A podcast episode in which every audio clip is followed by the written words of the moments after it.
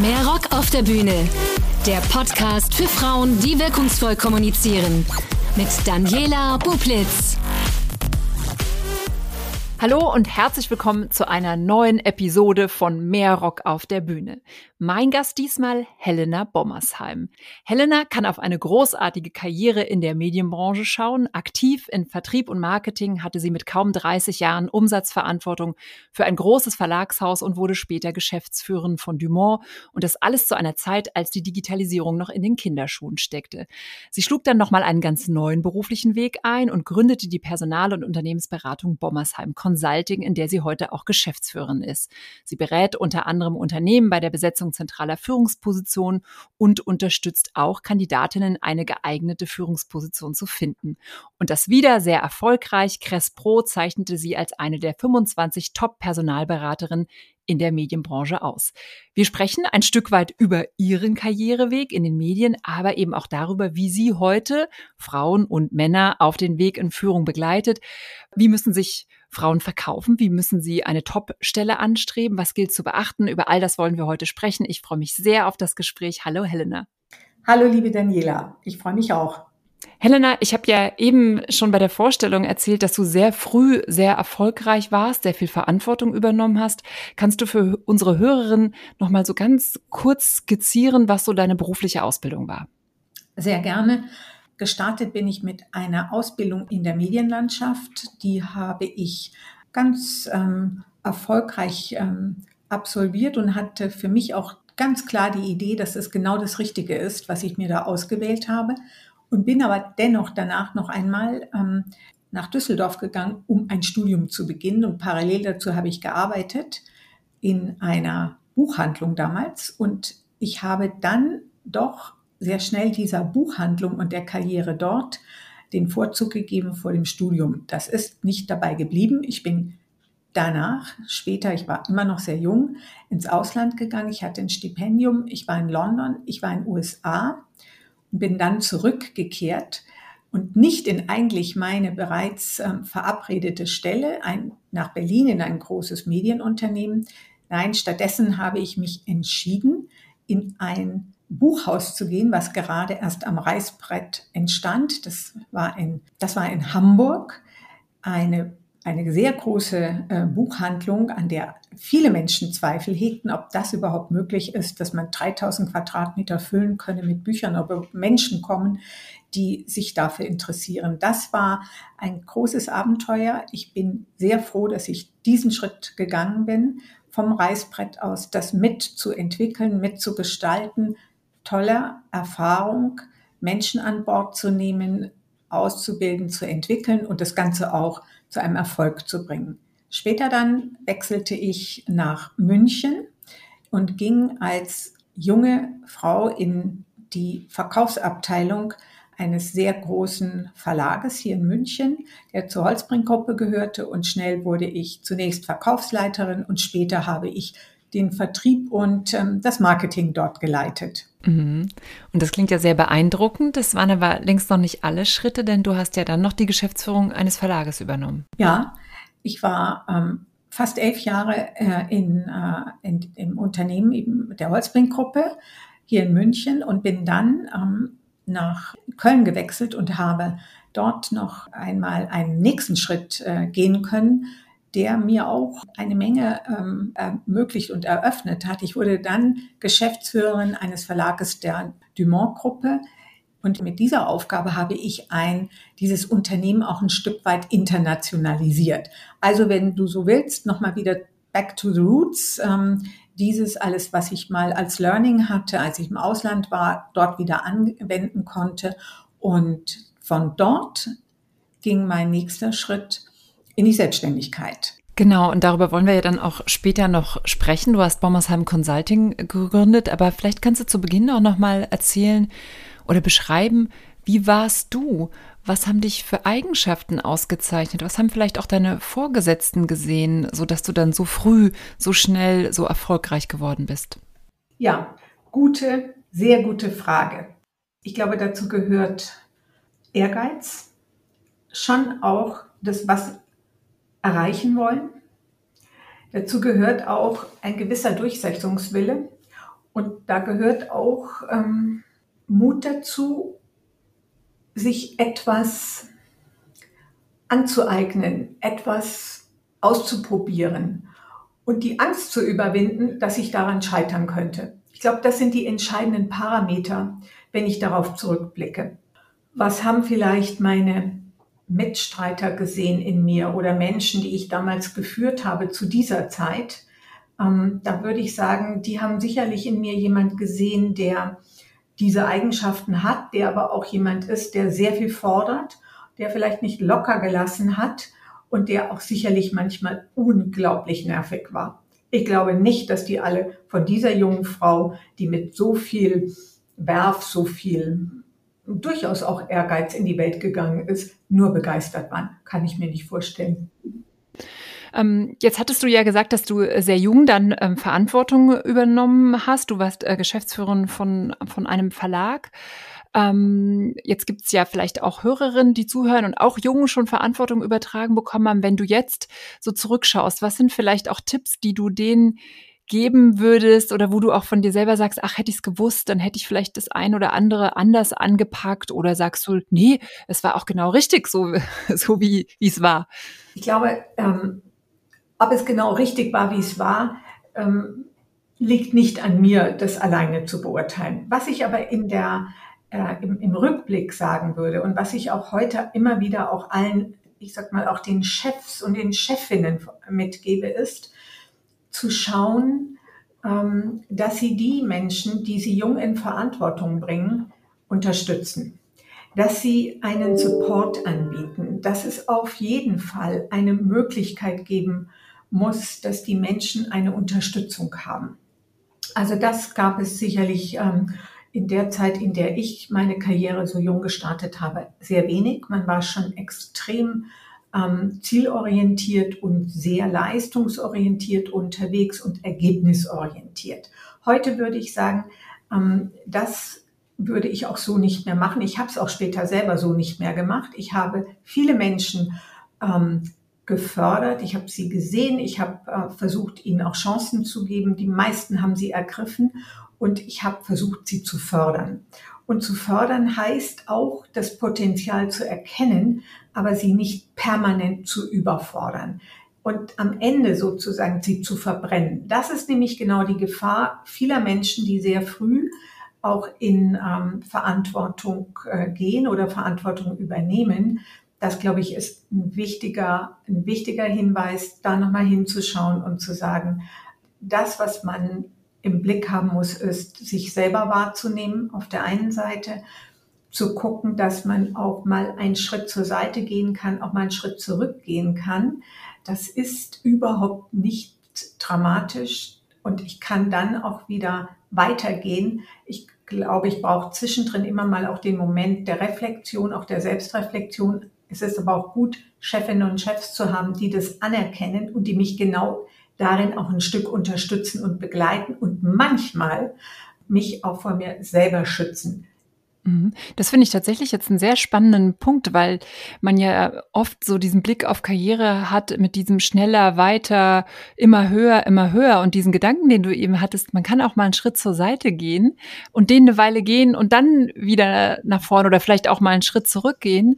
Ähm, das finde ich tatsächlich ein, ein, ein, ein super Gedanken, weil er ja sehr schön ähm, glaube ich, für unsere generellen Blick auf, auf Arbeit äh, ja, das, das ist ein genereller Blick, der ja gerade auch sehr aktuell ist, weil niemand kann ja 40, 50 Jahre, wie lange arbeiten wir, brennen. Magst du da vielleicht auch noch mal ein bisschen in, in die Tiefe gehen? Berätst du dahingehend ja heute auch, wir reden gleich noch über die Gründung, aber äh, um diesen Gedanken auch noch mal festzusetzen, was, was gibst du da auch heute weiter in deiner Beratung? Das ist ein wichtiger Aspekt in unserer Beratung, den auch ich nicht nur alleine im Blick habe, sondern äh, der Blick sozusagen für den Menschen, für die Bedürfnisse der jeweiligen Menschen, die auch in unterschiedlichen Lebensphasen unterschiedliche äh, Wünsche, Bedürfnisse haben, aber es entstehen auch ganz unterschiedliche Notwendigkeiten.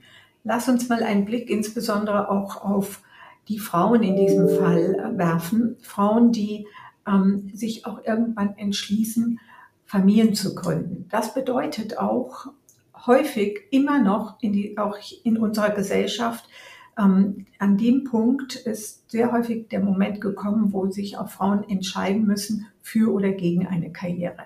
Also das ist so einer der, der Themen, die wir hier immer wieder anschauen, die wir aber auch besprechen, nicht nur mit den Frauen selber, sondern dann auch mit den Verantwortlichen, die solche Karrieren dann befördern können, weiter fördern können oder aber auch eine, eine andere Entscheidung treffen können. Das heißt, hier geht es auch um den Blick auf ein gesamtes, ein gesamthaftes Arbeitsleben, in dem es einfach unterschiedliche Bedürfnisse gibt, die man im Blick haben muss, ohne dass es sofort und immer wieder dazu führt, dass Karrieren an diesen Punkten enden oder unterbrochen werden oder dann eben nicht wieder neu ähm, aufgenommen werden können.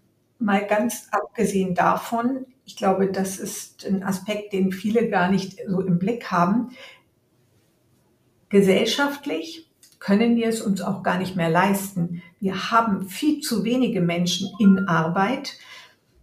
2035 werden 17 Prozent der jetzt noch arbeitenden Bevölkerung nicht mehr arbeiten. 17 Prozent, mhm. Die wir überhaupt gar nicht ersetzen können. Das heißt, alleine das zwingt uns schon als Gesellschaft, aber auch als ArbeitnehmerInnen, ArbeitgeberInnen, dieses Thema ganz anders anzuschauen und genau da unterstützen wir. Damit sind wir ja schon direkt in, in deinem heutigen beruflichen Leben. Du hast Bommersheim Consulting gegründet, sehr erfolgreich. Kannst du nochmal ähm, erläutern, was dein Unternehmen macht, wie es sich vielleicht auch äh, entwickelt hat mit der Zeit? Das Unternehmen habe ich gegründet vor knapp 20 Jahren. Aus der Perspektive heraus, dass auch mir schon in meiner Laufbahn, als ich Geschäftsführerin bei Dumont war, sehr deutlich vor Augen war, wie, wie wenig wir uns eigentlich um das Personal im Sinne um Mitarbeitende in unseren Unternehmen kümmern. Und zwar dann, wenn wir akquirieren, wenn wir Menschen einstellen, egal ob das für die Führungsposition war, für das C-Level ähm, oder für andere Bereiche. Wir sind da schon noch mit einer großen Selbstverständlichkeit äh, davon ausgegangen, wir hier in der Medienbranche müssen nur in den Markt rufen und alle strömen zu uns. Ähm, und die Frage sozusagen, wie gehen wir eigentlich mit Menschen um, die eine neue Stelle antreten, die sich entwickeln wollen, das war mir sehr deutlich, dass da zumindest in den Bereichen, in denen, die ich überblicken konnte, es nicht zwingend State of the Art war oder zumindest nicht so, wie ich geglaubt habe, dass das eine, ähm, eine wirkliche Passung hätte. Das hat in der Tat dazu geführt, als wir, ich dieses Unternehmen gegründet habe, dass ich ein Augenmerk darauf ähm, äh, gegeben habe, gelenkt habe auf diese, das Thema der Personalberatung. Zu damaligen Zeitpunkt hat man viel von Personaldienstleister, von Agenturen gesprochen.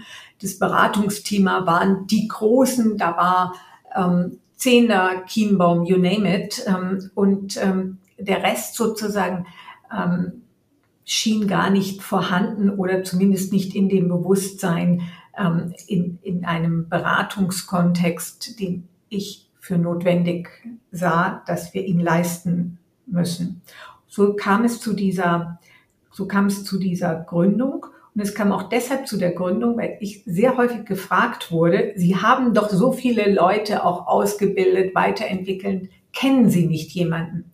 Und immer dann, wenn es darum ging, in der Beratung darüber zu sprechen, wie sind wir strategisch aufgestellt, welche Strukturen brauchen wir, wie wollen wir eigentlich Geschäftsmodelle entwickeln, kommen Sie immer wieder in diesen ganzen Gesprächen sehr schnell auf die Frage, und welche Menschen habe ich eigentlich?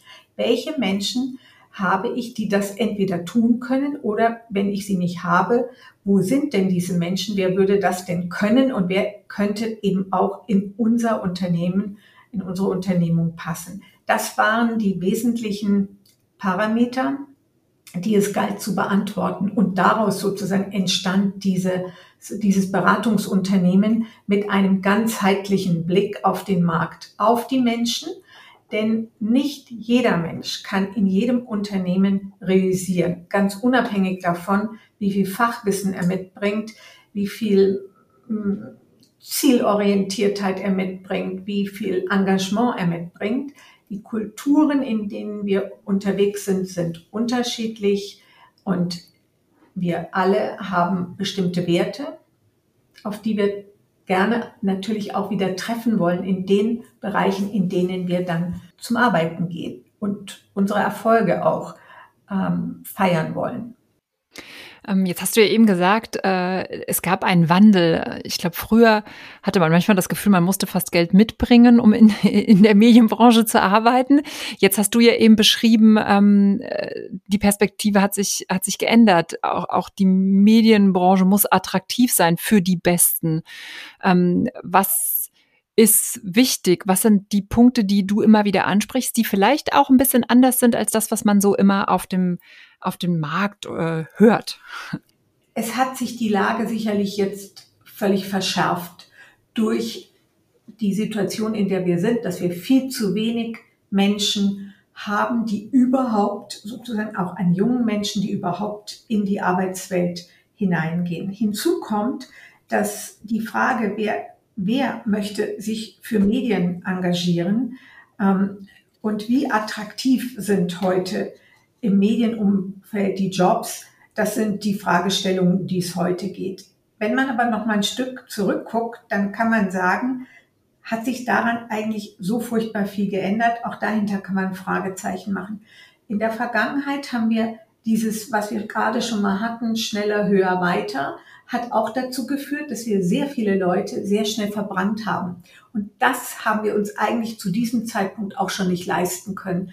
Das heißt, man hat sehr schnell äh, Karrieren auch befördert, man hat aber auch dann sehr schnell Karrieren ähm, ja, verbrannt und hat dann auch wenig Blick für die Menschen gehabt, die dann mit dieser Situation ja auch umgehen mussten heute sozusagen, und das ist, glaube ich, schon eine wesentliche Veränderung, ist doch allen mittlerweile klar, dass wir nicht mehr so einfach Menschen gewinnen können.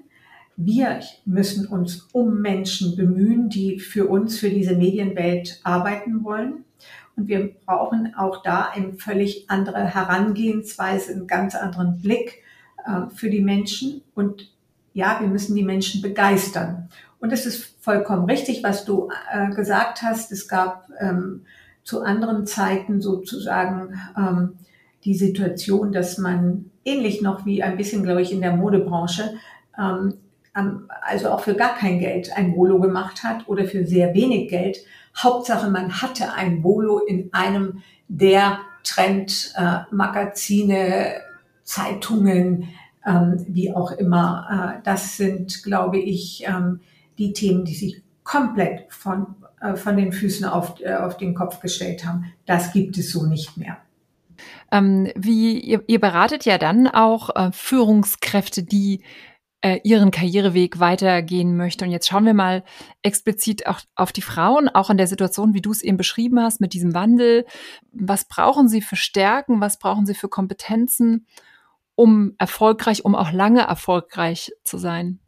um lange erfolgreich zu sein, braucht es Mut, sich immer wieder neu zu erfinden und auch den Mut, etwas, die Komfortzone hinter sich zu lassen. Glaube ich, ein ganz wichtiger Aspekt. Das konnte man jetzt so überdeutlich die letzten Jahre sehen durch die Digitalisierung, durch diese Transformation, durch die die Medienbranche ja sehr frühzeitig bereits gegangen ist. Das was mir immer wieder auffällt, ist, dass sich das Fordern und Fördern lassen auch ein wichtiger Aspekt ist. Also damit geht auch einher und damit meine ich auch nicht so schnell aufgeben. Auch jemand, der mich fordert, ist ja auch jemand, der mich durchaus fördert. Also an dem Punkt sozusagen auch eine gewisse ähm, Hartnäckigkeit an den Tag zu legen, ist sicherlich auch sinnvoll und gut, ähm, wenn die Menschen, die das mich da begleiten, das natürlich wertschätzend machen. Wenn es nur darum geht, ähm, immer wieder ein Ziel zu erreichen und sofort das nächste Ziel zu erreichen, ähm, ohne dass sozusagen äh, ich als Person mitgenommen werde und wertgeschätzt werde und das, was ich erreiche, wertgeschätzt werde und das in der Gesamtheit gesehen wird, dann würde ich das so nicht unterschreiben. Aber an dem Punkt, glaube ich, ist das ein wichtiger Punkt, den man im Blick haben sollte. Mhm. Aber habe ich da richtig rausgehört, dass du äh, so ein bisschen auch das Gefühl hast, dass es dieses Fordern, ähm, dieses mich, mich äh, fordern lassen, ähm, dass es das nicht mehr so gibt. Du hast von auch diesen Begriff benutzt, äh, man muss auch die Komfortzone verlassen. Mhm. Ähm, ich hätte jetzt gedacht, ach, das, das machen doch, äh, machen doch die, die das wollen, oder? Oder würdest du sagen, ach, wenn du so auf den Markt, auf deine Kunden, auf die Unternehmen, die du berätst, schaust, dass du merkst, der Wille dazu ist nicht mehr so da? Ich würde das nicht pauschalisieren, ob der Wille nicht dazu da ist. Ich muss aber auch mir erstmal klar sein, in welcher Komfortzone ich mich befinde. Und um da rauszugehen, brauche ich ja sozusagen auch eine Idee. Für was will ich brennen? Was soll Next Step sein? Und das ist eben nicht immer weiter, größer, mehr, sondern die Frage sozusagen, die uns ja auch alle umtreibt und die Menschen extrem umtreibt, ist ja auch, wie sinnstiftend ist das, was ich tue? Auf was zahlt es ein? Was sozusagen erreiche ich damit? Und das sind auch Themen, die man im Blick haben muss. Ja, und die Komfortzone zu verlassen, ist für uns alle, und da nehme ich mich nicht aus, immer wieder eine Anstrengung und auch natürlich eine Unsicherheit und in diesen Zeiten ohnehin. Denn nichts ist garantiert und schauen wir jetzt gerade in die Welt, wir hätten, niemand von uns hätte sich auch nur diesen Gedanken gemacht, dass wir in eine solche Krisensituation hineinlaufen, heißt also immer wieder auch das Unwägbare, wenn ich es runterbreche auf die Situation, in der wir jeweils sind, auch in unseren beruflichen Kontexten, die immer wieder anzunehmen und immer wieder sich da auch ein Stück weit selbst zu fordern und auch ein Stück weit selbst in ein, eine Ungewissheit zu begeben. Das ist eigentlich die Aufgabe, die es gilt zu bewältigen. Jetzt arbeitest du ja auch ähm, intensiv mit diesen ähm, Frauen zusammen, also sowohl mit Frauen als auch mit Männern, aber wir wollen natürlich eher über die Frauen reden.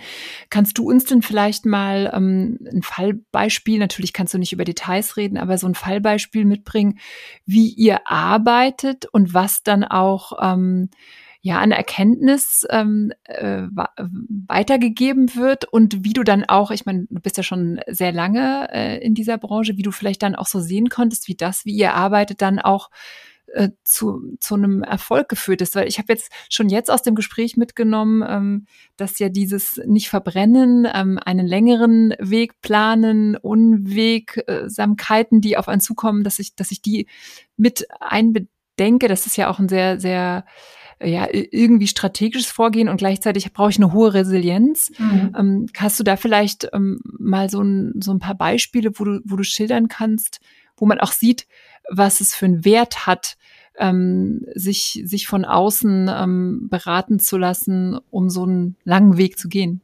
Der Wert sozusagen liegt ja in, in dem Ermessen der Person, die beraten wurde.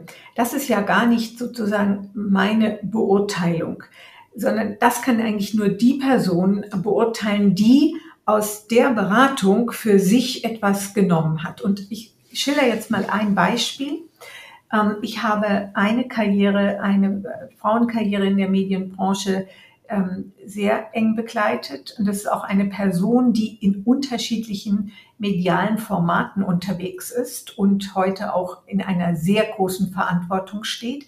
Und das schönste Kompliment, ähm, was sie mal gemacht hat ähm, gegenüber Dritten, war, Sie müssen unbedingt mit Frau Bommersheim sprechen. Sie hat mein Leben völlig verändert und auf die Frage, die erstaunte Frage, was damit gemeint war, eben ins Positive verändert. Sie hat mich dahin begleitet, dass ich aus meiner durchaus komfortablen Zone nochmal rausgegangen bin und das, was in mir sozusagen schlummerte, das, was das Potenzial, was noch gar nicht komplett gehoben war, hat sie erkannt und hat sie ähm, mich ein Stück begleitet, bei diesem Weg aus der Komfortzone hin in ein etwas Ungewisses Neues, was heute sozusagen eine äh, große Karriere bedeutet. Vielleicht ist in dem Satz alles drin oder in, dass diese ähm, Dame ähm, äh, ausgesprochen hat, was eine Beratung ausmacht. Eine Beratung, die sich wirklich auf den Menschen konzentriert und ihn in seiner ganzheitlichen Situation betrachtet. Für mhm. uns ist, wenn wir die Frauenkarrieren einfach heute mal speziell in den Blick nehmen, auch immer wichtig, die Gesamt, wirklich die gesamte Situation anzuschauen. Die Situation sozusagen auch die private Situation. Wo steht der Mensch? Wo steht die Familie? Wie, wie ist auch die familiäre Situation? Wie ist sozusagen auch das Eingebundensein in das soziale Netz? Wer kümmert sich, wenn ähm, man sich selber, also die jeweilige Chefin, sich nicht kümmern kann? Ähm, wie sehr schafft sie auch für sich Entlastung? Was trägt ein Partner dazu bei? Was kann er dazu beitragen? Und was sozusagen bin ich auch als Person, die diese Schritte gehen will, bereit, letztlich auch mir selber zuzumuten und zum Teil meinem Partner und auch meiner Familie? Das sind ganz wichtige Bausteine, Parameter, die wir beleuchten und anschauen. Das mag jetzt ein bisschen ungewöhnlich klingen, wenn man sagt, wir sind eigentlich ähm, die Personalberater und die Headhunter. Ähm, da würde man vielleicht sagen, ja, für sowas hat man doch da gar keine Zeit.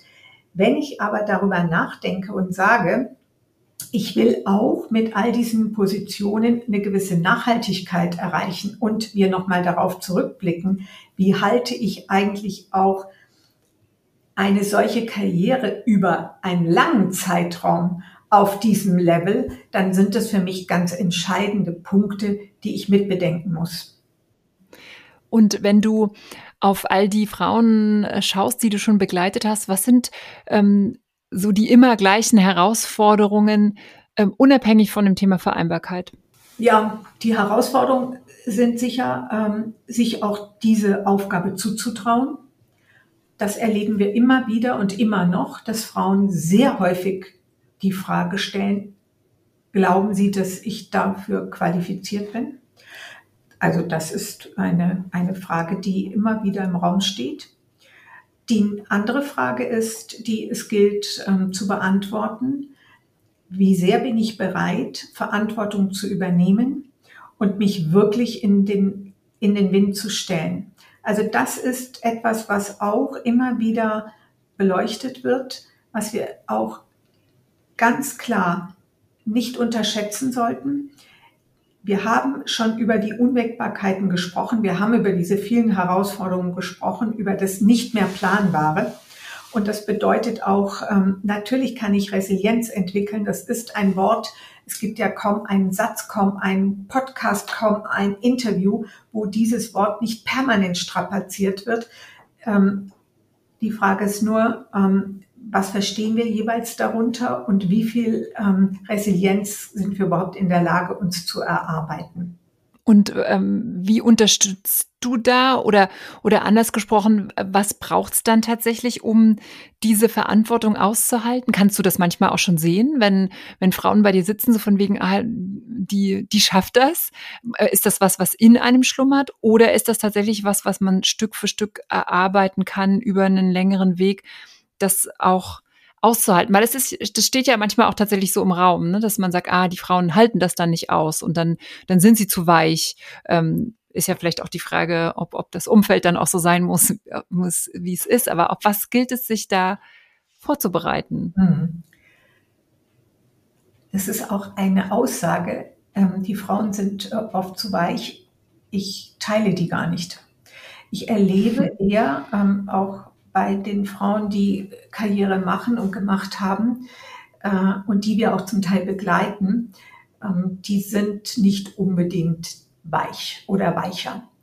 Ähm, sie sind manchmal möglicherweise äh, ehrlicher mit sich selber und mit dem, ähm, was sie, ähm, wo sie ihre Fähigkeiten sehen, wo sie auch ihre Stärken sehen. Ähm, und die Frage, da, ist, da sind wir eigentlich bei dieser Antwort, Beantwortung deiner Frage. Ja, natürlich kann ich auch mich entwickeln. Ja, natürlich kann ich auch Herausforderungen annehmen, Verantwortung annehmen. Und das, indem ich sie bewältige und indem ich daran wachse ich auch. Es ist natürlich nicht so, dass es Gott gegeben ist, der eine hat es und der andere hat es nicht, sondern ich bin zutiefst davon überzeugt, ich muss sie annehmen wollen, diese Verantwortung, das ist richtig und auch die Herausforderung und ich kann damit wachsen. Und ich kann mir auch Unterstützung holen. Das ist, glaube ich, auch nochmal ein wichtiger Aspekt, dass man das nicht als eine Schwäche ansieht, sondern dass man eine Begleitung haben kann auf diesem Weg, eine Begleitung, die einem Unterstützung ist, aber auch Reflexionsmöglichkeiten bietet und damit auch immer mal wieder eine Orientierung äh, gibt, wo man selber steht, was man möglicherweise ähm, gar nicht selber im Blick hat und auch gar nicht immer im Blick haben kann. Ich bin nicht der Meinung zu sagen, ähm, das kann ich nicht, das habe ich nicht, das ist nicht in mir drin. Ähm, wenn wir es nicht versuchen und wenn wir es nicht mal ausprobieren, dann wissen wir auch nicht, ob es so ist oder nicht ist. Ähm, und dann hast du ja eben auch gesagt, dass Frauen oftmals an ihren Kompetenzen zweifeln. Und ich glaube, dass mhm. alle, die jetzt zuhören, werden sagen, ja, die kenne ich. Ja. Wie mhm. arbeitest du denn das dann und ja auch deine, deine Kolleginnen und Kollegen, wie arbeitest du das raus, dass man da äh, an sich glaubt oder ich meine, mag ja vielleicht auch eine berechtigte Frage sein, habe ich wirklich diese Kompetenzen? Ähm, was ist da immer deine Antwort, ähm, auf dass man da gefestigter ist? Mhm. Grundsätzlich ähm, mache ich keinen Unterschied, ob jemand, äh, ob ein Mann oder eine Frau die Kompetenzen hat oder nicht. Wenn wir jetzt mal anschauen, was wir hier tun, natürlich prüfen wir auch für diese äh, Führungsposition auch die fachliche Kompetenz. Also würde ich feststellen, dass jemand, ob Mann oder Frau, die, die fachliche Kompetenz gar nicht mitbringt für die Aufgabe, dann habe ich nur zwei Möglichkeiten. Dann kann ich es deutlich machen und deutlich äh, eben benennen und kann einen Vorschlag machen, wenn ich an das Potenzial der Person glaube, dann kann ich natürlich auch ähm, einen Plan entwickeln und sagen, was fehlt denn, um diese fachliche Kompetenz noch zu untermauern, zu verfestigen, zu erweitern. Also diese Möglichkeiten stehen immer im Raum. Das ist das eine. Das andere ist aber, glaube ich, gar nicht so sehr die Frage der fachlichen Kompetenz, die meisten können das ganz gut einschätzen, was sie da schon geleistet haben. Das eigentliche Thema ist, was traue ich mir zu? Was traue ich mir selber zu? Wie viel Selbstvertrauen habe ich eigentlich in meine eigenen Fähigkeiten, auch in meine Führungsfähigkeiten, auch in meine Fähigkeit, Geschäfts, Geschäft zu betreiben, würde ich mal sagen. Und ich zitiere mal ähm, aus der neuen Turi, die sich mit Jobs befasst, kann ich nur empfehlen, ist ein toll gemachtes Heft von Peter Turi und seinen Leuten. Da sagt ähm, die erfolgreiche Laura Karasek, ähm, die ja nun wirklich sich selbst und äh, als mediales Multitalent bezeichnet. Ich würde das gerne unterschreiben. Das ist mir nämlich so ins Auge gestochen. Sie sagt, ich hasse es, mich anzubiedern. Und damit ist nichts anderes gemeint, als ich hasse mich, mich selbst zu vermarkten. Und da sind wir bei einem ganz wichtigen Aspekt. Das gilt es zu überwinden. Und da gibt es einen Unterschied in der Tat zwischen Männern und Frauen. Männer würden diese, diese, dieser Satz meiner Meinung nach nie über die Lippen gehen. Aber da ist häufig so ein Stoppschild bei den Frauen. Diese Frage des Selbstzutrauens und die Frage sozusagen ähm, des Selbstvertrauens und die Frage, wie kann ich mich aber auch positionieren? Wie vermarkte ich meine eigenen Kompetenzen und eigentlich meine eigene Person und Persönlichkeit, um die es dann am Ende ja auch geht? Ich würde natürlich gerne von dir jetzt hören, wie vermarkte ich mich selbst, was gilt es da zu beachten. Aber ganz kurz vorher, ähm, wie oft ist es tatsächlich vorgekommen in deinen Beratungen, dass jemand nicht die Qualifikation hat? Also wirklich nicht. ähm, also mich, mich interessiert auch so ein bisschen, äh, um so die Frauen zu beruhigen, von wegen, ja, dass man das denkt und sich, sich vorstellt, wie, wie, wie wirklich hoch qualifiziert muss ich sein. Und da, wenn man dann so draufschaut, denkt, nee, guck mal, das hast du doch, das hast du. Also wo ist es wirklich mal der Fall, wo man sagt, stimmt, davon hast du jetzt wirklich gar keine Ahnung, aber hm, vielleicht ist es auch gar nicht wichtig für diesen Job. Frauen neigen grundsätzlich dazu, zu denken, dass sie wesentlich mehr Kompetenzen überhaupt haben müssten, um für das eine oder das andere qualifiziert zu sein. Das ist ähm, ein wesentlicher Punkt und, und eine wesentliche Unterscheidung zwischen Frauen und Männern. Männer in meiner gesamten Karriere trauen sich auch bei den Headhuntern, bei den PersonalberaterInnen immer zu, wenn man fragt, ähm, trauen Sie sich das zu? Ich wüsste nicht, dass mir mal jemand sofort gesagt hat, nein, das traue ich mir nicht zu. So, das ist, glaube ich, auch ein Learning. Das kann ich lernen. Ich kann auch ein Stück weit Selbstvertrauen mir erarbeiten und lernen. Das ist nicht das, was mir vielleicht leicht fällt, aber es ist etwas, was möglich ist. Vertrauen Sie einfach auch darauf, wenn Sie mit Menschen wie mit uns sprechen. Wir sind ja genau dafür ausgebildet, dass wir auch die fachliche Kompetenz abprüfen und sagen, aha, ähm, was sehen wir hier, was sehen wir vielleicht noch nicht, was trauen wir ihnen aber zu. Niemand, niemand ist komplett. Niemand ist perfekt, wenn er, äh, wenn es darum geht, eine Stelle zu besetzen. Auch keine C-Level-Stelle wird mit einer perfekten Person besetzt, sondern es geht vor allen Dingen um die Frage, wer ist, was ist auch die Persönlichkeit? Traue ich jemandem zu, dass er Verantwortung übernimmt, dass er auch wirklich im Sturm bleibt, dass er ähm, in, ich sag mal, auch untiefen Gewässern ähm, unterwegs sein kann. Das sind die eigentlichen Themen und nicht so sehr, ob ich meine fachliche Kompetenz bis in die letzte ähm, Möglichkeit äh, bereits mir erarbeitet habe. Das ist nicht etwas, ähm, was das Wesentliche ist bei den Entscheidungen für Führungskräfte und für C-Level-Positionen. Und dann kommen wir zu der Frage, wie, wie vermarkte ich mich? Auf was kommt es drauf an?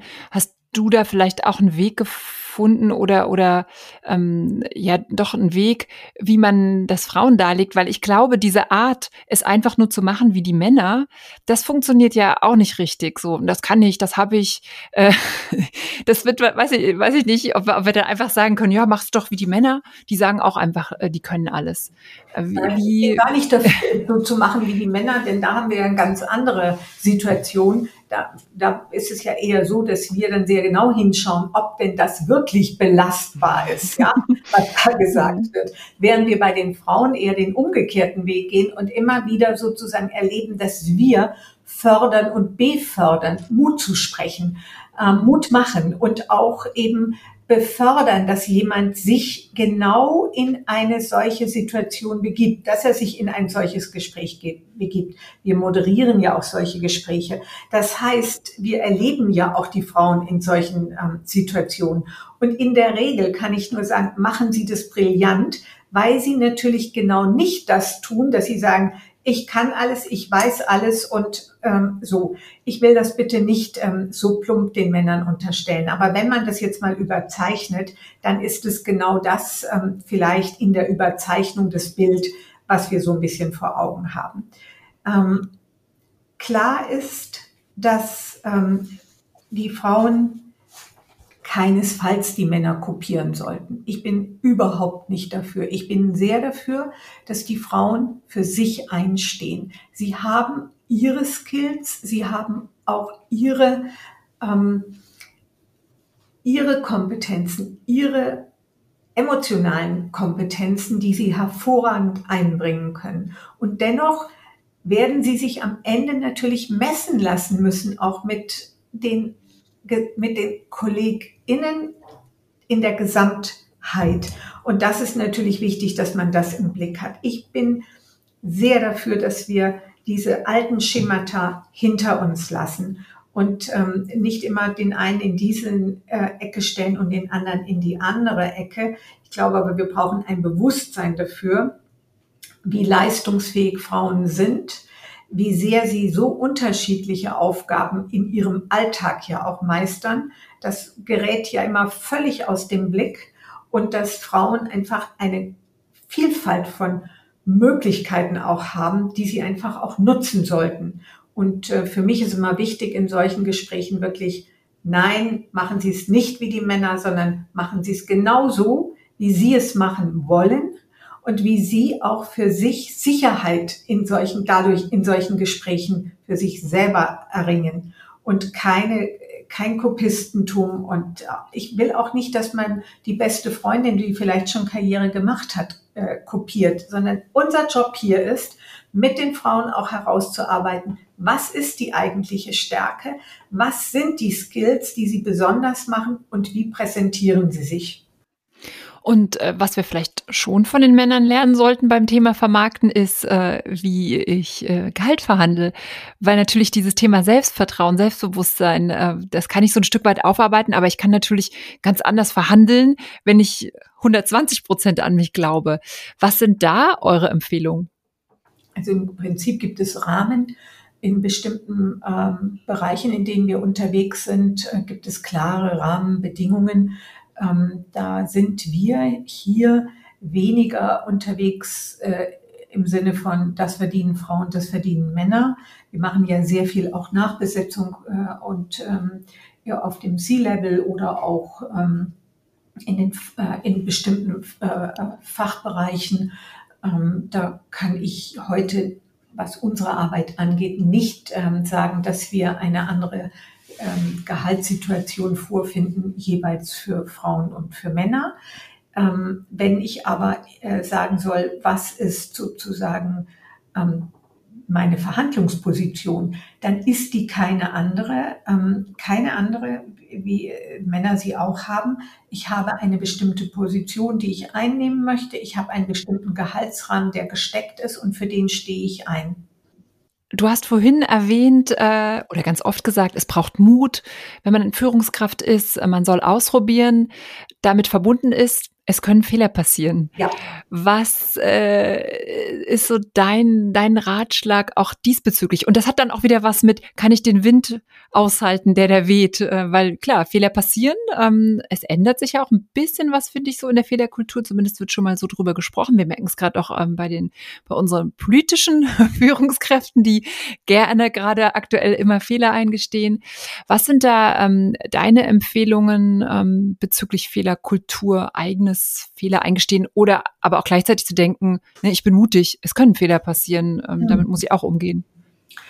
Ich glaube, du hast einen sehr guten Punkt gemacht. Ähm, unser politisches Personal zeigt uns ja gerade auch in dieser Krisensituation extrem äh, deutlich, ähm, wie Entscheidungen ähm, getroffen werden und auch wieder zurückgenommen werden und wie sie begründet werden, wie sie ähm, auch als Fehler eingestanden werden. Meiner Meinung nach kommen wir da gerade für gesellschaftspolitisch ein, ein unglaublich großes Stück ähm, voran, auch in die richtige Richtung. Wir können ohne Fehler nicht uns weiterentwickeln. Kein Mensch kann, ähm, das sehen wir bei unseren Kindern, ähm, ohne Fehler ähm, zuzulassen, auch wenn uns das ja manchmal extrem schwer fällt, weil diese eigene Erfahrung muss auch jedes Kind machen und wir müssen die in unserer gesamthaften Entwicklung machen und machen dürfen.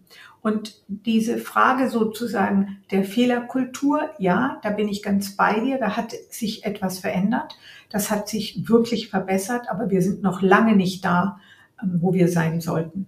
Wir haben immer noch zu viel ähm, Angstkultur und das widerspricht aber auch der Transformation, der digitalen Transformation. Denn hier zeigt sich so überdeutlich, dass wenn wir nicht etwas ausprobieren, es wieder verwerfen, wieder neu sozusagen Mut fassen, was Neues auszuprobieren, werden wir überhaupt keine Entwicklung sehen.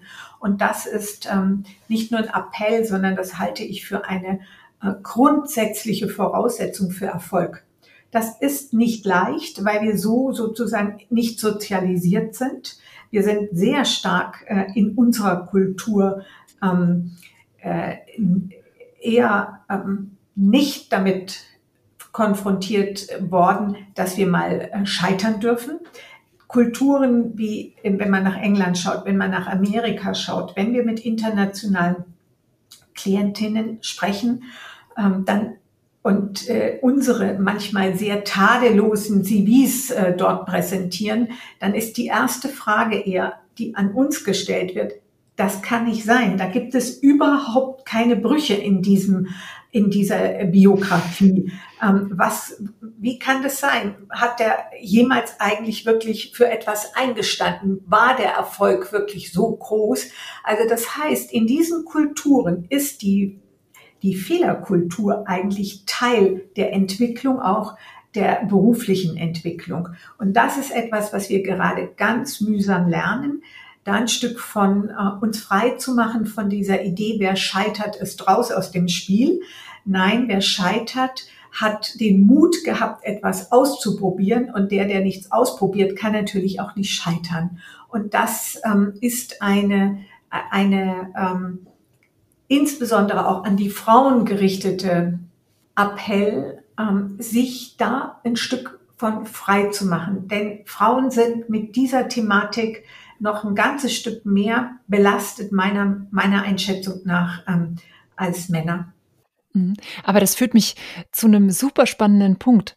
Wenn ich einen Fehler begangen habe und der ja. führt vielleicht auch dazu, dass ich meine Position verliere, weil es dann eben auch so entschieden wurde, dann zwingt mich das ja, mich neu umzuorientieren. Und ich gehe davon aus, dass ihr in eurer Beratung dann auch sowohl Frauen als auch Männer dann da sitzen habt, von wegen, oh, es muss jetzt irgendwie weitergehen. Du hast ja vorhin diesen Weg beschrieben, ne? das ist dann vielleicht mal ein Schritt zur Seite, vielleicht ist es ein, drehe ich mich einmal. ähm, was, äh, wie, wie geht ihr damit um und, und was kannst du vielleicht auch so denen, die vielleicht jetzt aktuell auch in so einer Situation sind, mitgeben, was so eine Phase der Neuorientierung, Umorientierung bedeuten kann. Und wenn es einem vielleicht auch erstmal jetzt gerade ganz schwarz vorkommt, äh, vielleicht kannst du da auch ein bisschen Mut machen. Mhm. Ich mache da gerne Mut, weil ähm, unsere Aufgabe hier ist immer, eine solche Situation gesamthaft anzuschauen. Und was sehen wir sehr häufig? Wir sehen sehr häufig, dass die Person, die jetzt vielleicht gescheitert ist, ja nie alleine gescheitert ist. Das heißt, da gehören ja ganz viele ähm, Menschen mit hinzu, die alle Teil dieser ja, dieses Scheiterns oder dieser Entscheidung war, die möglicherweise ein Fehler war. So. Und entscheidend ist, dass es nicht um eine einzige Person geht, sondern dass man sich das gesamte Bild anschaut und sagt, wo in diesem Bild hat eigentlich wer welche ähm, Aufgabe nicht erfüllt oder nicht gut genug erfüllt. Und häufig erleben wir, wenn wir das angucken, das sogenannte Big Picture, dann sehen wir auch, dass ganz häufig das Thema Führung nicht stattgefunden hat. Oder aber sozusagen ähm, auch andere sich vor Verantwortung gedrückt haben. Und jemand sozusagen, der dann mutig vorangeschritten ist, ähm, eben auch möglicherweise eine Fehlentscheidung getroffen hat in der Reflexion solcher Situationen erkenne ich ja auch, und das ist das, was wir hier tun, manchmal bestimmte Muster. Also wie kann jemand aus solchen Mustern aussteigen, damit er diese Fehler nicht wieder macht oder auch solche Fehler überwindet oder aber auch sich Unterstützung und Hilfe holt. Auch ein gern gesehenes, gern gesehener ähm, Aspekt dieses, ich muss das aber alleine hinbekommen. Also wir haben auch in unserer Arbeitskultur noch nicht verinnerlicht, dass Kollaboration, dass das Miteinander arbeiten, das Miteinander ähm, und wenig vielleicht hierarchisch miteinander unterwegs sein, ähm, sehr hilfreich ist, um solche Themen, solche Fehler auch gar nicht erst so weit kommen zu lassen, dass sie gleich mit einer ähm, mit einer äh, äh, Situation enden, dass ich plötzlich meinen Job nicht mehr habe. Entscheidend ist aber, es anzuschauen, es zu analysieren, die Muster zu erkennen, aber auch zu gucken, wo habe ich mich vielleicht auch selbst überfordert, wo habe ich mich auch selbst falsch eingeschätzt, wo hätte ich Unterstützung haben sollen, wo hätte ich sie auch einfordern müssen? Und damit sozusagen auch wieder mich neu aufstellen und dann aber auch fokussieren und schauen, was ist es, was ich wirklich kann, wo sind so meine sogenannten Strengths und wo kann ich mich wieder neu ähm, orientieren und somit auch neu in eine, in eine neue, ähm, neuen Job, neue, neue Aufgabe mich äh, hinbegeben, hinwenden. Wie bekommen wir mehr weibliche Führungskräfte in die Medienbranche? Wie viel Zeit haben wir jetzt noch? ja, ähm, wir haben in der, in der Medienbranche je nach ähm, äh, Branche, je nach Bereich, ja heute bereits einen hohen Anteil an weiblichen Führungskräften. Das muss man ganz klar sagen. Das sah vor 10, 20 Jahren noch völlig anders aus. Wir haben auch viele Vorbilder mittlerweile und auch viele Frauen, die sich auch diese Aufgaben zutrauen. Also die Diversität hat unbedingt zugenommen. Wir sind aber da natürlich erst am Anfang.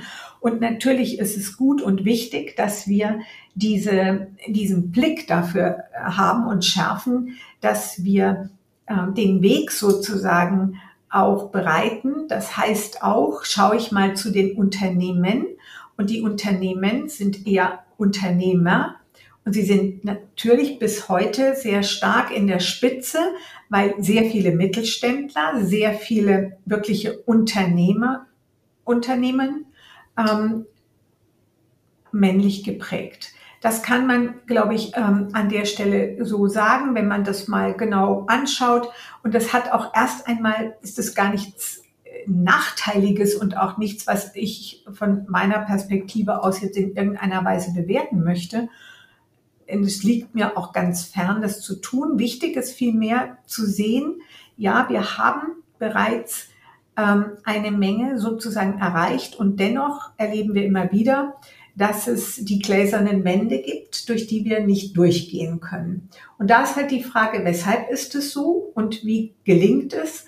Und es gelingt, indem ich wirklich auch mir UnterstützerInnen suche, indem ich ähm, sehr viel stärker auch in der Kollaboration unterwegs bin, indem ich auch Netzwerke bespiele, indem ich selber sichtbar werde, indem ich on stage gehe in meinen beruflichen Netzwerken, aber auch in all, indem ich etwas schreibe, indem ich, wie wir beide jetzt heute, diesen wunderbaren Podcast mache, indem ich mich sozusagen on stage begebe. Das ist für mich ein ganz wesentlicher Aspekt, dass Frauen stärker auch sichtbar werden.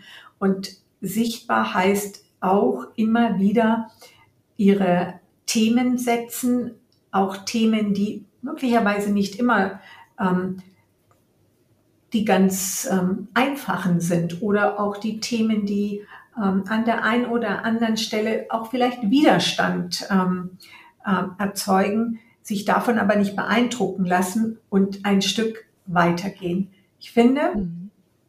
wenn ich das so nochmal ähm, sagen darf, wir haben heute eine unglaubliche Vielfalt an Netzwerken, die Frauen nutzen können auch im Medienumfeld und ähm, dort eben sich auch gegenseitig zu unterstützen und zu befördern. Das ist, glaube ich, nach wie vor das Gebot der Stunde und dafür auch einen Blick zu haben und einen Blick eben auch dafür zu haben, dass ich nicht sozusagen das als Einbahnstraße sehe, sondern dass das natürlich etwas ist, wo auch ich etwas ähm, gebe.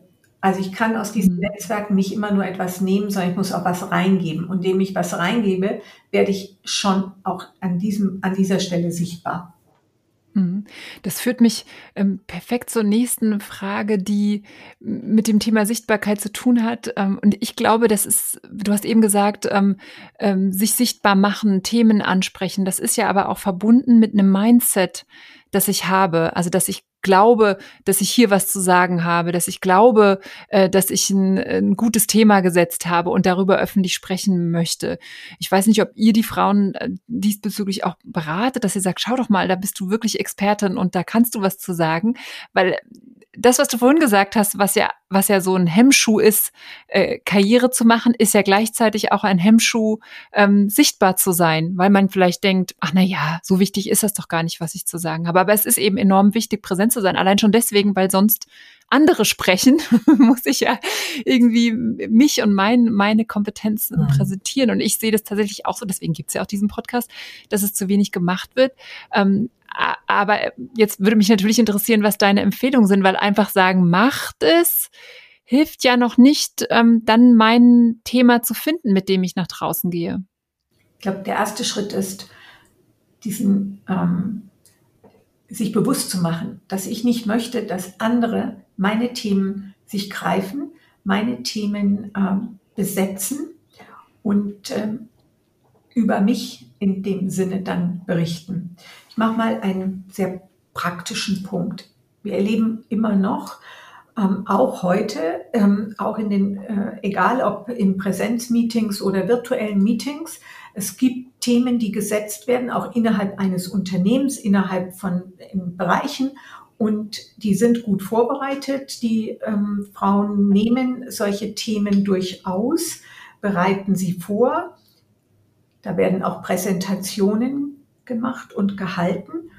Und plötzlich werden diese Themen aber in einen erweiterten Kontext gestellt. Sie werden aufgenommen, weil man ähm, das eigentlich sehr intelligent gefunden hat. Das hat man als eine extrem gute, ähm, ähm, ich nenne es mal so, Steilvorlage gesehen, um das zu nehmen und es weiterzuentwickeln und weiterzuspielen. Sehr häufig erlebe ich, dass eigentlich die Person, die das, das, das urheberrechtlich eigentlich entwickelt hat, sich ähm, damit völlig einverstanden erklärt und denkt, ach, das ist jetzt ganz gut, wenn die anderen sich das greifen, die können das eigentlich noch viel besser wie ich.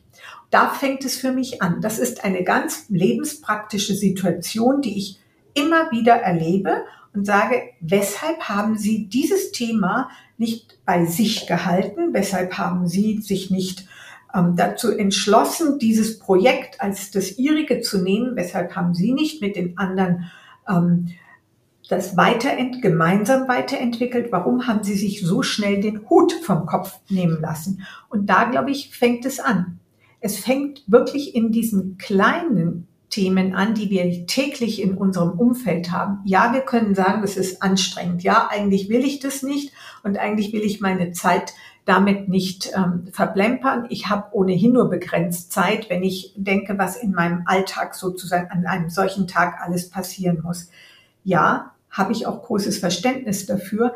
Und gleichzeitig, wenn ich meine Themen nicht setze, wenn ich meine Arbeit nicht verteidige, wenn ich nicht klar und deutlich sage, das ist meine Aufgabe gewesen und ich habe sie auch hervorragend gelöst, ich habe sie gut gelöst, ich brauche jetzt ähm, Menschen, die mit mir das weiterentwickeln, aber ich behalte gerne den Hut auf, dann wird so schnell kann man sich gar nicht umdrehen, jemand den Hut schon genommen haben, der das für sich als Chance begreift. Keine große Sache, ein Thema des Alltags. Hm, aber tatsächlich äh, ist es wie, als, als könnte man jetzt eine Eigenschaft für eine Führungskraft hinzufügen, die bedeutet den Hut auflassen und ähm, schlau und strategisch kommunizieren, gerade auch in mittelständischen Unternehmen oder dann ja auch äh, größ größeren Unternehmen. Ist das so eine Eigenschaft, wo du sagst, ja, das ist eben auch wichtig, um Karriere zu machen, dass ich schlau Themen setze und die auch behalte? Ich würde gerne schlau durch smart ersetzen. gerne. Hm? Ja? Ja, gerne. ich finde, wir dürfen alle sehr smart sein und das sind wir. Wir sind eigentlich sehr smart. Wir bewegen uns wirklich sehr smart in dieser Welt. Wir nehmen die Themen an und wir dürfen sie uns einfach auch nehmen. Wir brauchen nicht ein Stück zurückstecken. Wir brauchen auch nicht zu denken, oh, das kann ich vielleicht jetzt dem Nächsten überantworten. Das ist doch wunderbar. Dann habe ich Zeit für irgendwas anderes. Mir muss mir einfach auch immer wieder klar sein, wie kommuniziere ich? Ja, ich kommuniziere smart. Ja, ich bin unbedingt bereit, andere zu beteiligen. Ich bin unbedingt bereit zu kollaborieren. Das finde ich ganz entscheidend. Und ich bin aber auch unbedingt bereit, durchaus auch die ein oder andere Grenze zu ziehen und durchaus auch deutlich zu machen, wenn das, was geleistet wurde, meine Leistung war. Ich teile sie wahnsinnig gerne mit anderen, ähm, denn ohne die Beteiligung äh, der anderen werde ich ohnehin nicht erfolgreich sein können. Klar ist aber auch, dass ich auch immer mal wieder den Mut aufbringen kann und ich darf sagen, ich war's. Helena, damit sind wir ja äh, am, am Ende unseres Podcasts und ich frage dann immer, immer gerne, ähm, wie bekommen wir mehr Rock auf die Bühne? Ich finde, wenn man im Augenblick in unser ähm, in unsere gesellschaftspolitische Situation guckt, dann haben wir eigentlich eine großartige Antwort für alle Frauen ähm, dafür bekommen.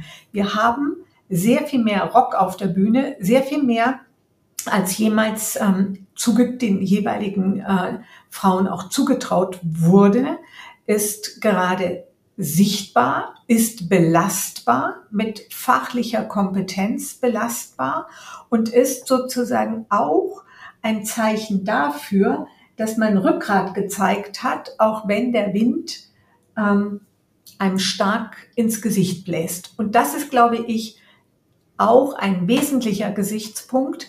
Wir haben die Chancen, wir müssen sie einfach nutzen.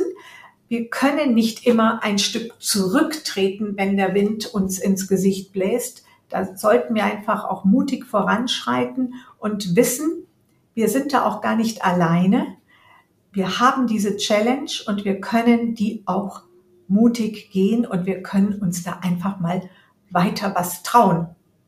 Das ist doch ein gutes Schlusswort. Und ich darf nochmal von meiner Seite zusammenfassen, was ich alles mitgenommen habe für die zukünftigen und aktuellen weiblichen Führungskräfte. Mut haben, Verantwortung übernehmen, raus aus der Komfortzone und natürlich ähm, aktiv kommunizieren, smart kommunizieren. Und dann wird es auch mehr, mehr Rock und mehr Frauen auf der Bühne geben. Helena, vielen, vielen Dank für diese Einsichten, die du uns mitgegeben hast, aus denen auch äh, ja sehr viel Erfahrung gesprochen hat. Und ich glaube, das ist immer gut, dass man äh, äh, ja aus, aus so profundem Mund das nochmal hört und, und sich ja dann zu Herzen nimmt, um erfolgreich zu sein. Dankeschön für das Gespräch. Vielen Dank, war mir eine Freude. Das freut mich und ich hoffe natürlich auch, dass es den Zuhörerinnen und Zuhörern gefallen hat und dass ihr inspiriert seid und jetzt auch voller Power die Bühnen zu rocken. Wenn ihr begeistert wart, wenn ihr der Meinung seid, das ist ein Podcast, den noch mehr Frauen hören müssen, dann teilt ihn gerne auf euren Social Media Kanälen, empfehlt ihn euren Freunden weiter und wenn ihr der Meinung seid, wir brauchen mehr Rock auf der Bühne und das muss eine große Bewegung werden, bei der sich Frauen gegenseitig unterstützen, dann abonniert den Podcast, gebt der Episode heute eine tolle Bewertung, schreibt mir gerne auch eure Kommentare gerne gerne auch Helena auf LinkedIn oder auf Instagram. Und wenn ihr noch ein tolles Female Role Model kennt, dann her mit den Namen. Wir wollen von ihr lernen. Ladies, let's get loud. Tschüss. Mehr Rock auf der Bühne wurde euch präsentiert von Robert Spaceship, dem Podcast-Netzwerk. Wollt ihr Werbung schalten oder Sponsor werden? Einen eigenen Podcast produzieren? Das Team von Robert Spaceship unterstützt euch gern. Alle Infos und noch mehr tolle Podcasts findet ihr auf www.robertspaceship.com.